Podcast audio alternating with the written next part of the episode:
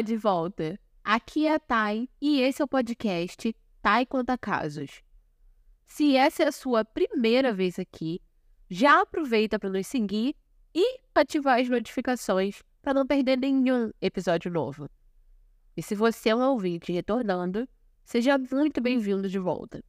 Aproveita e confere se você já deixou uma avaliação de 5 estrelas no Spotify ou onde quer que você esteja ouvindo. Ah, agora a gente também está disponível no YouTube. Confere lá? Conta Casos Podcast.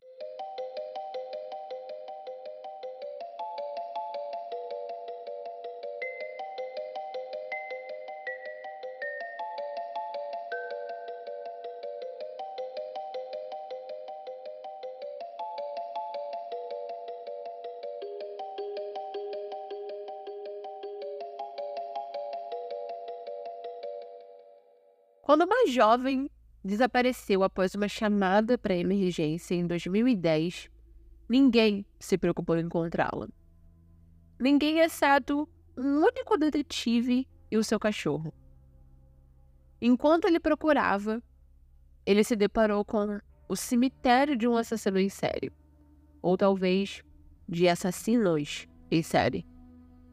O que se desenrolou é um dos maiores mistérios ainda não resolvidos dos Estados Unidos. A história começou quando uma jovem chamada Shannon Gilbert desapareceu após uma ligação para Oak Beach, em Long Island. E casos de assassinos em série não são minha preferência para trazer aqui, mas uma reviravolta recente me trouxe o apelo de falar sobre o caso. Porque, bem, ele poderá ter sido solucionado. Treze anos atrás, uma das maiores buscas por um assassino em série começou com uma única mulher, Shannon Gilbert. Quando a Shannon se formou no ensino médio e estava pensando o que ela queria fazer a partir dali com a vida dela, alguma coisa dentro dela dizia que ela seria alguém importante, ela seria alguém famosa, lembrada para sempre. E ela estava certa. Mas infelizmente, ela não se tornou conhecida pelo seu trabalho como ela queria. Não se tem certeza, ainda hoje, se o que aconteceu com a Shannon está diretamente relacionado às outras vítimas encontradas em Long Island mas é por causa dela que essa investigação começou. Em 2010, a Shannon trabalhava como prostituta e na manhã do dia 1 de maio, ela havia pedido ao seu motorista barra cafetão, Michael, para deixá-la em Oak Beach, onde ela ia se encontrar com o cliente. Por tudo que a gente sabe, a princípio, tudo correu bem. Ela e esse cliente se encontraram, estava tudo certo. Eles até mesmo tinham saído por uns 15 minutos e voltado para o local onde estavam. Mas, ali pelo fim da manhã, o cliente, que era um cara que se chamava John, teria ido até o lado de fora, onde o Michael estava estacionado, e disse que o Michael precisava tirar a Shannon de lá porque ela estava surtando. Ao mesmo tempo, a Shannon havia ligado para a emergência. E essa ligação, que durou ao todo 23 minutos, foi liberada para o público alguns anos depois. E ela ficou muito conhecida por ser, no mínimo, estranha. Nessa ligação, a Shannon não consegue explicar para a operadora exatamente onde ela está ou o que estão fazendo com ela. Mas ela pede ajuda e diz que eles estão tentando matá-la. Não dá para ter certeza do porquê que ela não consegue explicar. Se ela estaria, não sei, talvez tendo algum tipo de surto, episódio de mania, ou se ela havia sido drogada, se ela estava sentindo algum tipo de dor se ela estava com medo de dizer as palavras porque alguém estava vigiando. é tudo especulação, não dá para saber. Durante mais ou menos 20 minutos, dá para ouvir a Shannon e os dois homens falando com ela, e a operadora, né, tentando ajudá-lo. No começo da ligação, a Shannon tá com um tom de voz calmo, mas conforme o tempo passa, parece que ela vai ficando nervosa. E em vários momentos ela fica repetindo por quê, por quê, por quê para alguém. Ela também continua repetindo para a operadora que eles estão tentando matá-la. Mas ela não diz quem. Ela não diz se esse eles a quem ela estava se referindo eram o John e o Michael. E o complicado foi que a polícia não conseguiu rastrear, na época, de onde a Shannon estava falando, porque ela ligou do celular. E, pelo que eu entendi, ela também não entregava o telefone para que a operadora falasse com o John ou com o Michael.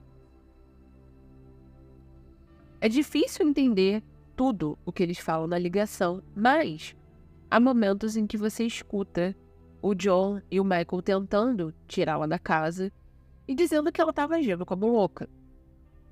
E a Shannon respondendo que ele estava participando daquilo.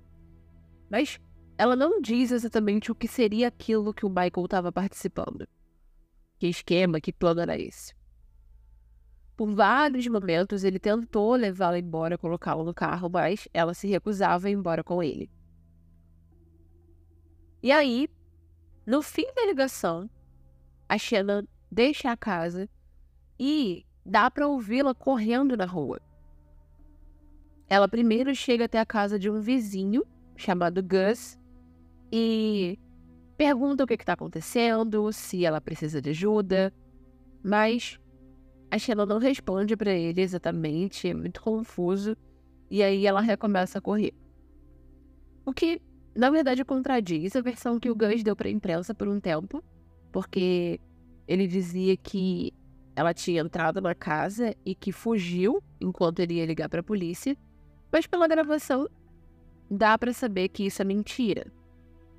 Que de fato aconteceu foi que, após a Shannon sair correndo, o Gus ligou para a polícia e ele explicou o que tinha acontecido e ele também disse que viu um cara num SUV preto atrás dessa mulher, que se supõe que era o Michael, né, com o carro atrás dela. Se sabe que a Shannon conseguiu chegar até pelo menos mais uma casa, porque Outra vizinha também ligou para a polícia, dizendo que uma mulher bateu na porta dela, gritando por socorro. Mas ela ficou com muito medo de responder, o que até é compreensível. Eventualmente, a ligação da Shannon com a emergência caiu e ela sumiu. E assim, Talvez por causa da ilegalidade da situação, afinal, prostituição é crime. Ou talvez porque estava envolvido em alguma coisa de ruim que estava fazendo com a Shannon. Não sei. O fato é que o Michael nunca falou com a polícia. Então, a família da Shannon só soube que ela estava desaparecida alguns dias depois. E só soube porque um suposto médico da vizinhança ligou para a mãe dela e disse que havia acolhido numa espécie de abrigo para mulheres que ele gerenciava. Obviamente não foi convencida por essa história desse cara e a reportou como desaparecida. Mas, infelizmente, as autoridades não levaram a denúncia a sério. Nunca houve uma busca pela Shannon. Nunca houve uma grande cobertura nos jornais. Nunca ninguém foi tentar descobrir quem era esse cara se passando por um médico. Por que, que ele quis dar essa informação para a família da Shannon? Tudo o que a Shannon teve foi um único policial fazendo exercícios com um cão farejador na praia de Gilgo. Esse policial, chamado John Malia, estava treinando um cão farejador de restos mortais na época. um cãozinho chamado Blue. E ele sabia que a polícia não ia fazer muita coisa na investigação da Shannon. E ele também sabia que ele acreditava que ele não tinha muito que ele pudesse fazer para ajudar. Mas, já que ele tinha que treinar esse cão, por que não treiná-lo na praia próxima do lugar onde ela tinha sido vista pela última vez? Afinal, não custava nada. Ele disse em entrevistas posteriormente que ele realmente não esperava encontrar alguma coisa, mas ele achou que não tinha nada a perder. E, obviamente, era uma oportunidade para treinar o cachorro. Então, eles iam de vez em quando, sempre que o John tinha tempo. Embora eles sempre fossem, verificassem um perímetro e não achassem nada, o John sempre voltava, porque ele estava determinado em explorar a praia inteira. E todo o trabalho duro dele foi recompensado, porque no dia 11 de dezembro ele finalmente encontrou o primeiro conjunto de restos mortais. Então, dois dias depois, ele encontrou o segundo conjunto. E depois outro. E depois outro. Quatro vítimas foram encontradas na praia de Gilgo, que fica em Oak Beach. Amber Costello, Melissa Barthelemy, Megan Waterman e Maureen Bernard Barnes. E todas essas mulheres dividiam características similares. Eram mulheres brancas com uma fisionomia pequena, não eram mulheres grandes e altas, corpulentas. Todas eram prostitutas que usavam a internet para encontrar os seus clientes. Todas foram amarradas com fita duct tape ou com cinto. Todas estavam em falta de peças de roupa e pertences pessoais todas haviam feito contato antes de desaparecer com uma pessoa que usava um celular descartável. E elas foram encontradas a mais ou menos uma distância de 6 metros uma da outra. Próximo demais para não parecer que foi uma mesma pessoa que desovou todas elas ali. O primeiro problema foi que dezembro é inverno no hemisfério norte, então fica difícil você executar buscas, tem neve, tem tudo. Mas a polícia estabeleceu que eles não iam parar a busca dessa vez. Porque eles acreditavam que em algum lugar por aquela praia estava a Shannon. Então, quando chegou a primavera, as buscas retornaram. E em 29 de março de 2011, restos mortais de uma outra mulher foram encontrados. Era apenas o crânio, as mãos e um antebraço. E, infelizmente, não pertenciam a Shannon. Eram de uma mulher chamada Jessica Taylor, a qual o torso dela havia sido encontrado numa cidade vizinha em 2003. E em 3 de abril de 2011, mais três vítimas foram encontradas. A primeira, que se chamava Valerie Mack, só teve parte do seu corpo encontrado. O crânio, as mãos e o pé direito estavam num saco plástico próximo à rodovia. Mas o torso dela também já havia sido encontrado lá em 2000 na mesma cidade onde estava o torso da Jessica Taylor. Em outro ponto da praia, encontraram um bebê, os restos mortais de um bebê, enrolado num cobertor, sem nenhum sinal de trauma. Em outro ponto, tinha os restos mortais de um homem de origem asiática vestido com roupas femininas. Tanto o bebê quanto esse homem não foram identificados até a gravação desse podcast. Em 11 de abril, mais restos mortais foram encontrados, Mas, de novo, nunca era um conjunto completo, só partes. Primeiro foi o crânio de uma vítima que ainda não foi identificada.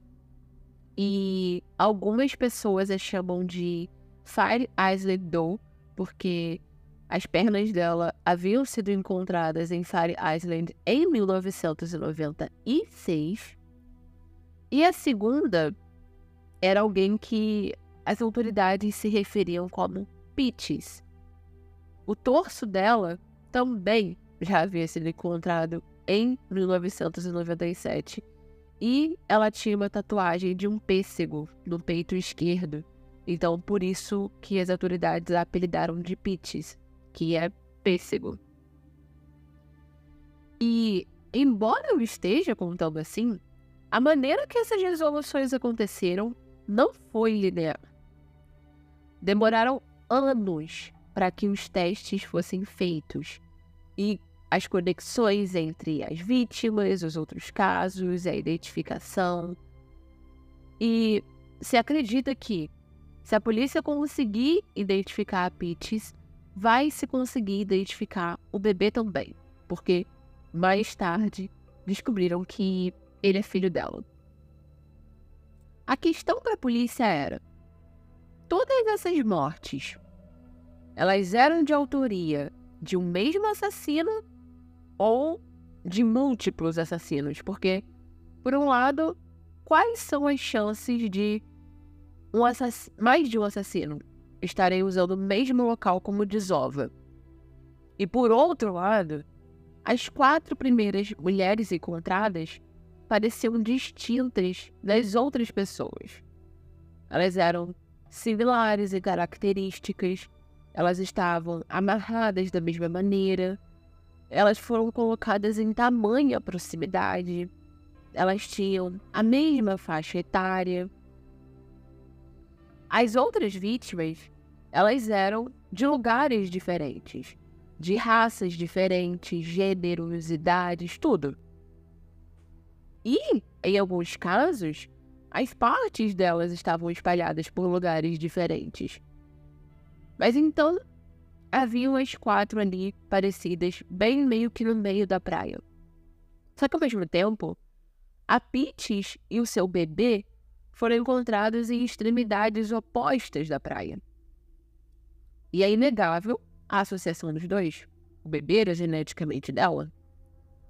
Então, alguns acreditam que o assassinato da Peaches foi mais pessoal, teve mais significado e que encontrar a identidade dela responderia a várias perguntas. E a verdade é que todo mundo que acompanhou esse caso, na época dessas descobertas, achou que ia morrer sem saber as respostas. Achou que seria mais um caso como John Benet Ramsey ou o desaparecimento da Priscila Belfort, por exemplo, onde as perguntas, a dúvida, o mistério é tão maior que a pouca materialidade que se tem, né, que se pode provar que de fato aconteceu, que, em geral, eu acredito que a população já talvez nem tenha tanta esperança que de fato algum dia vai ter respostas, embora isso seja triste. E os casos se tornaram mais um folclore do que a história da vítima em si. Só que o motivo pelo qual essa investigação estagnou por mais ou menos uma década foi por causa de um esquema de corrupção que havia dentro do departamento de polícia que estava investigando o caso. O chefe do departamento estava descaradamente mantendo o FBI longe da investigação quando eles se ofereciam para ajudar. Ele também estava escondendo evidências que poderiam ter solucionado todo esse caso antes.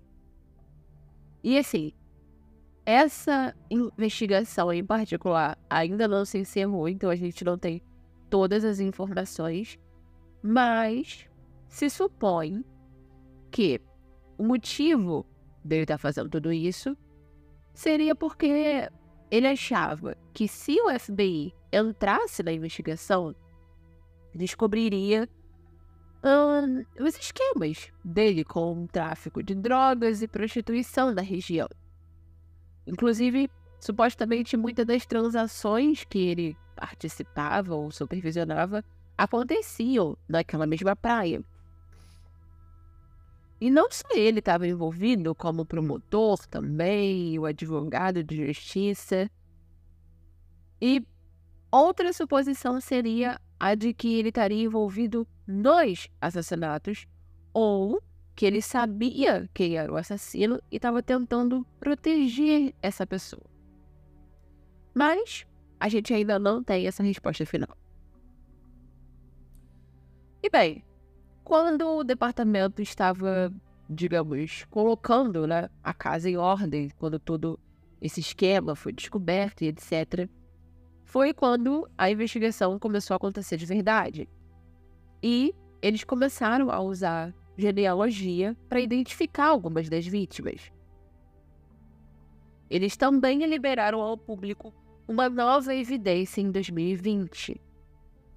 Era uma foto de um cinto preto de couro que tinha as iniciais WH ou HM, né? Dependendo do ângulo em que você olha.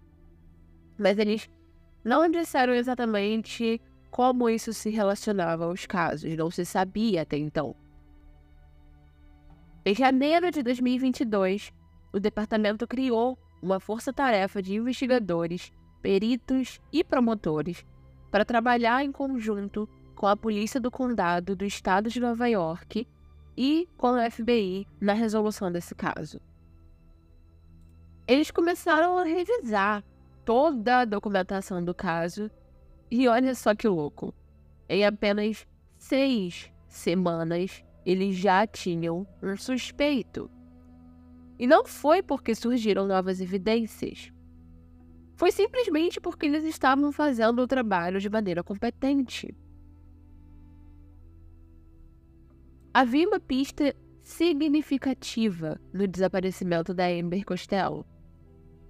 Antes dela ser sequestrada e morta, se acreditava que ela e um conhecido dela tiveram uma interação com o seu assassino.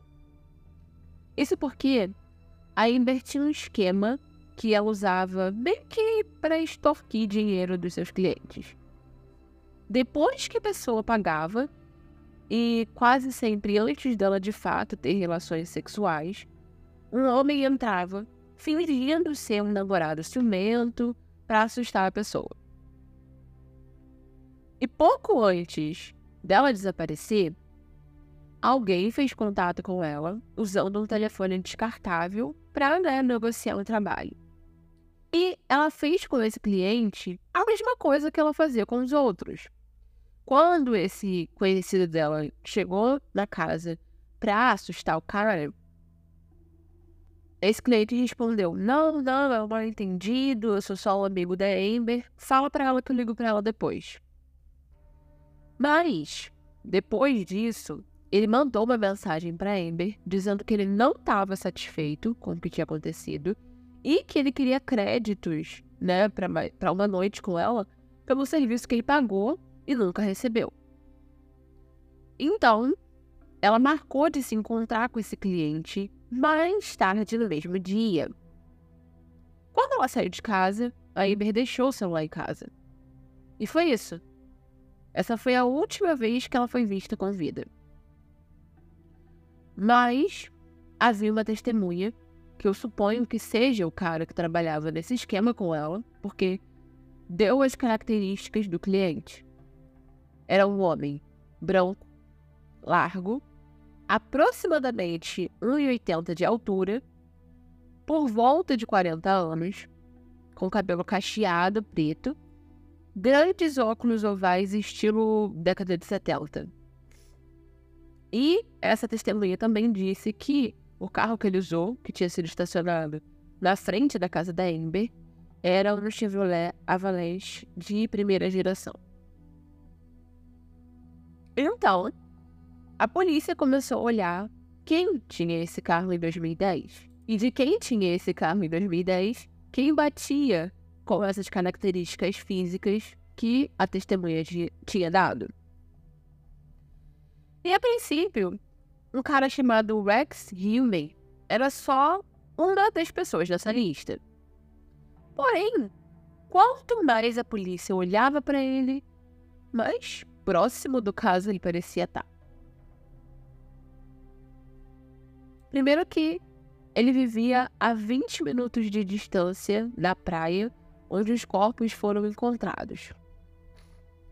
Ele era alto, branco, estrutura larga, ou seja, batia todas as características físicas, mas ele também era um homem de família, casado, com duas filhas. Só que ele tinha um negócio lucrativo, o trabalho dele ficava em Midtown Manhattan.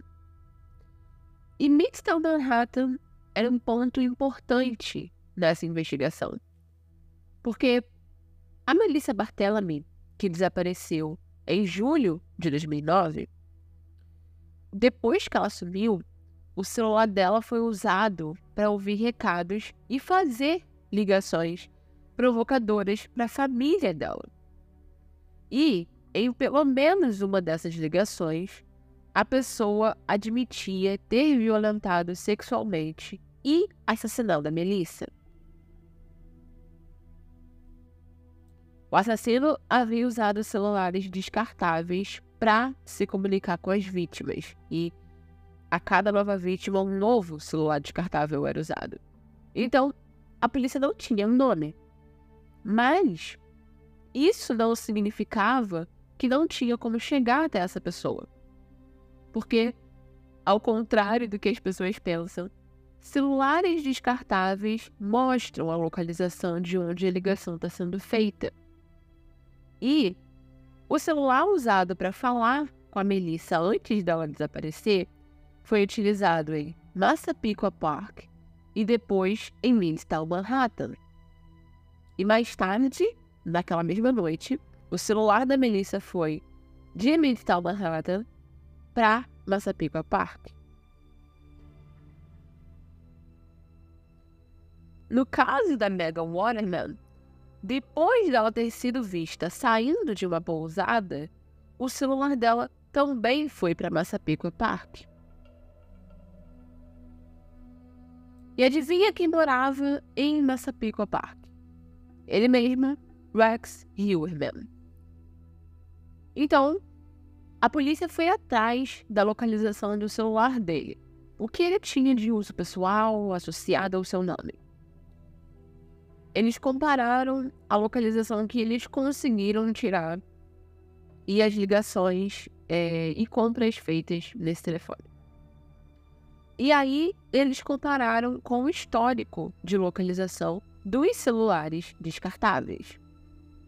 E o que eles viram era que o telefone do Rex se encontrava nas mesmas áreas onde os celulares descartáveis usados para contatar a Amber, a Megan e a Melissa estavam. Assim como quando os telefones eram usados para atormentar as famílias após o desaparecimento delas. Eles não conseguiram encontrar um momento em que o celular do Rex estivesse num lugar diferente dos telefones descartáveis nos momentos em que eles estavam sendo usados. E se você estiver pensando, bem, talvez ele só tenha dado azar. Existem milhares de pessoas em Manhattan, é uma metrópole. Poderia ser uma coincidência. Bom, a polícia também obteve o extrato do cartão de crédito dele, que mostrava que ele pagou o Tinder Plus pelo Google Pay. Então, eles emitiram um mandado de busca né, para o Tinder e pediram as informações da conta associada àquela compra. Essa conta estava no nome de Andrew Roberts. E coincidentemente, Andrew é o nome do meio do Rex. Essa conta do Tinder estava associada outro celular que terminava nos números 169 e ao e-mail associado ao telefone que era springman.lol.com. Esse e-mail tinha sido criado em 15 de janeiro de 2011 e ele também estava associado a outros celulares que estava no nome de John Springfield. É no mínimo curioso, na minha opinião, que ele tenha criado essa conta de e-mail para utilizar no Tinder na mesma época em que os corpos em Gilgo Beach foram encontrados. É como se o que ele estivesse fazendo antes para tentar encontrar as suas vítimas tivesse parado de dar certo. Dezembro de 2022, o Rex utilizou o seu próprio telefone para acessar essa conta de e-mail. Nessa conta foram encontradas selfies que o Rex tirou de si mesmo e enviadas para mulheres com o intuito de ter interações sexuais. Pro provavelmente mulheres que ele estava conversando no Tinder. Então, a polícia emitiu um mandado ao Google e assim encontrou mais duas contas de e-mail associadas a ele. Ele era o e-mail de recuperação de uma conta do Gmail. E quando ele criou essa conta do Gmail e aceitou os termos de serviço, né, que a gente tem que ler antes de criar qualquer conta, ficou registrado o endereço IP de onde o aceite foi dado. E havia sido na casa do Rex. Na terceira conta de e-mail, a polícia encontrou milhares de pesquisas sobre prostituição, sadismo, pornografia sádica associada com tortura e pornografia infantil. A polícia também encontrou pesquisas especificamente associadas às investigações do assassino de Long Island. Exemplos. Por que a polícia não consegue rastrear as ligações do assassino de Long Island? Atualizações Assassino de Long Island 2022. Oito serial killers aterrorizantes que não foram encontrados. Megan Waterman, Melissa Barthélemy, Maureen Bernard Barnes. Ele também pesquisou sobre parentes da Melissa Barthélemy, parentes da Megan, e seria a tecnologia nova a chave para a resolução do caso do assassino de Long Island. Nessa conta, ele também usou para pesquisar inúmeros podcasts e documentários relacionados a essa investigação. Ele também pesquisou inúmeras imagens das vítimas e dos seus familiares, tal como da força-tarefa designada para encontrá-lo.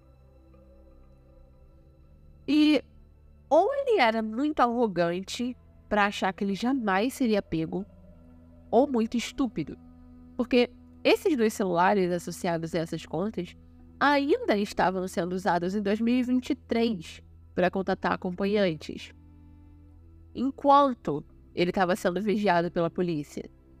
Inclusive, a polícia tem imagens dele em 19 de maio de 2023 indo a uma loja colocar crédito num desses celulares.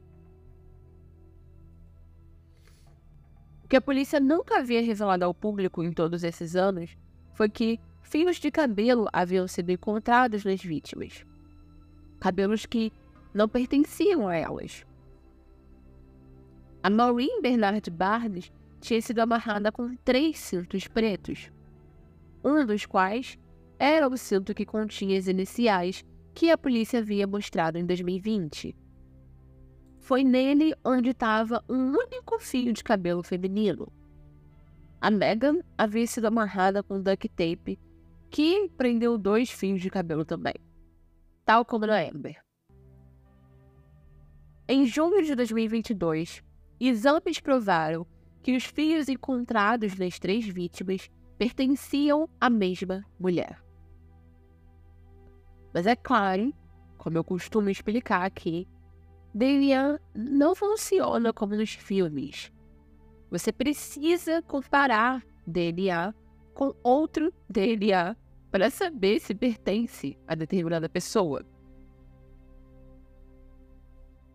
Então, um policial disfarçado recolheu garrafas no lixo da casa do Rex. E mais uma vez, como não é CSI, os resultados demoraram sete meses para sair. Mas provaram que os fios de cabelo pertenciam a uma mulher que morava naquela casa. A polícia acreditava que os fios de cabelo pertenciam à esposa do Rex. Mas antes que você tire conclusões precipitadas e comece a dizer que era impossível, que ela não soubesse o que o marido fazia e etc., no momento de cada um dos assassinatos, ela nem estava na cidade. Ela provavelmente nunca fez ideia de quem o marido era. E o cabelo dela foi encontrado nas vítimas simplesmente porque ela dividia uma casa com o Rex. Também havia DNA do Rex encontrado na fita usada para amarrar o corpo da Megan. E, em 26 de janeiro de 2023, um policial disfarçado seguiu o Rex e, quando ele jogou uma caixa de pizza no lixo, esse policial recolheu e levou para o laboratório. Então, em 12 de junho de 2023, saiu o resultado de que o DNA pertencia a ele. E em 13 de julho de 2023, ele foi preso. O Rex foi indiciado pelos assassinatos de Amber, Megan e Melissa e considerado suspeito no assassinato da Maureen. Eu não sei por que a polícia não o indiciou no assassinato dela também. Pode ser porque eles não consideram que tem provas substanciais, né, para indiciá-lo no assassinato dela, ou pode ser por garantia, caso eles não consigam uma condenação dele nos outros assassinatos, e aí eles podem tentar pelo da Maureen, já que nos Estados Unidos, uma vez que você é julgado por um crime, você nunca mais pode ser julgado por ele de novo, ainda que surjam novas evidências. Mas a grande questão para mim é: quais outros crimes ele poderia ter cometido? Quantas vidas ele poderia ter tirado? Será que os outros seis corpos encontrados na praia teriam relação com ele? E será que ele teria outro local de desova que ele resolveu usar depois que as quatro meninas foram encontradas em Gilgo Beach? Seria ótimo se fosse possível jogar o DNA dele no Codex e descobrir se ele está associado a outros assassinatos, mas isso é ilegal. Ele só pode ser colocado no sistema depois de ter sido condenado. A polícia revistou toda a casa do Rex, que inclusive era uma casa que ele morava desde a infância. E uma das coisas que teria sido encontrado lá, que está é, sendo muito falado nos jornais, era uma pintura do rosto de uma mulher depois de ter sido espancada. Outra coisa que os jornais não cansam de mencionar, seria uma espécie de bunker que ele tinha no porão. Era uma sala, à prova de som, toda de concreto, que continha cerca de 300 armas. E pelo menos um terço delas seria sem documentação. Na última coletiva de imprensa que a polícia deu, os repórteres perguntaram inúmeras vezes se foi encontrado um colchão nesse porão. Mas o promotor de justiça que estava respondendo as perguntas não disse nem que sim, nem que não. Ele só disse que esse bunker, né, vamos dizer assim, era grande o suficiente para andar lá dentro. E que, como o resto de toda a casa, tinha muita tralha, tinha muita coisa nessa casa. Eles também disseram que nenhum resto mortal foi encontrado na casa ou na escavação que eles fizeram no quintal. Isso é tudo que sabemos sobre os assassinatos na praia de Gilgo até a gravação desse episódio. Infelizmente, até agora não se tem uma resposta quanto a Shannon, a mulher que fez com que tudo isso fosse descoberto. Oficialmente, o caso dela foi encerrado como morte acidental, porque Se supôs que ela havia se afogado na praia porque algumas roupas delas foram encontradas na beira da água. Mas muitos peritos que foram chamados para revisar esse caso não acreditam que isso seria possível. Supostamente a teoria de que ela teria morrido de hipotermia não poderia ser válida, porque naquela época a água não estaria fria o suficiente e etc. O advogado que representa a família da Shannon acredita que existem mais pessoas envolvidas nos assassinatos em Long Island, especialmente ele acredita que existe uma mulher envolvida. Recentemente, ele fez algumas afirmações que não foram substanciadas por ninguém, então tome essa informação com todo o cuidado necessário. Hum, elas só foram transmitidas em pequeninos jornais ou então tabloides, nem uma grande multimídia falou sobre. Mas ele disse que vem recebendo ligações de um homem e uma mulher desde janeiro e que eles ficam colocando áudio de reportagens sobre a Shannon, reportagens que foram passadas lá em 2010, 2011. E eles ficam fazendo sons no fundo, dizendo coisas ofensivas e terríveis e que meio que dão certeza de que se deveria associar o caso da Shannon aos assassinatos em Gilgo. Ele contou que uma vez tinha acabado de chegar em casa e eram por volta das nove da noite quando o telefone tocou. E a pessoa disse: Espero que você esteja aproveitando o jantar. Então a pessoa disse: Espero que você aproveite a pizza. E segundos depois, a campainha deles tocou e havia um entregador com três pizzas. As pizzas vinham do Pizza Hut, então ele ligou para lá e também para a polícia. E a atendente do lugar disse que quem fez o pedido por ligação foi uma mulher, mas que tinha um homem que falava no forno e parecia que ele estava fingindo que escolhia o sabor da pizza. A verdade é que não se sabe se isso é só uma trollagem sem graça ou se de fato está associado ao caso da Shannon. Mas eu tenho plena convicção de que muita informação sobre isso ainda vai surgir. E esperança de que a família dela finalmente obter respostas.